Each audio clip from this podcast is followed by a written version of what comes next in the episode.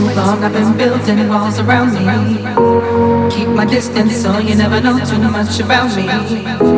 Trying to keep you out cause I love my safe space. But the problem is I never looked into my own face. Am I ashamed of myself? Am I afraid of my emotions? Can I be free from these boundaries?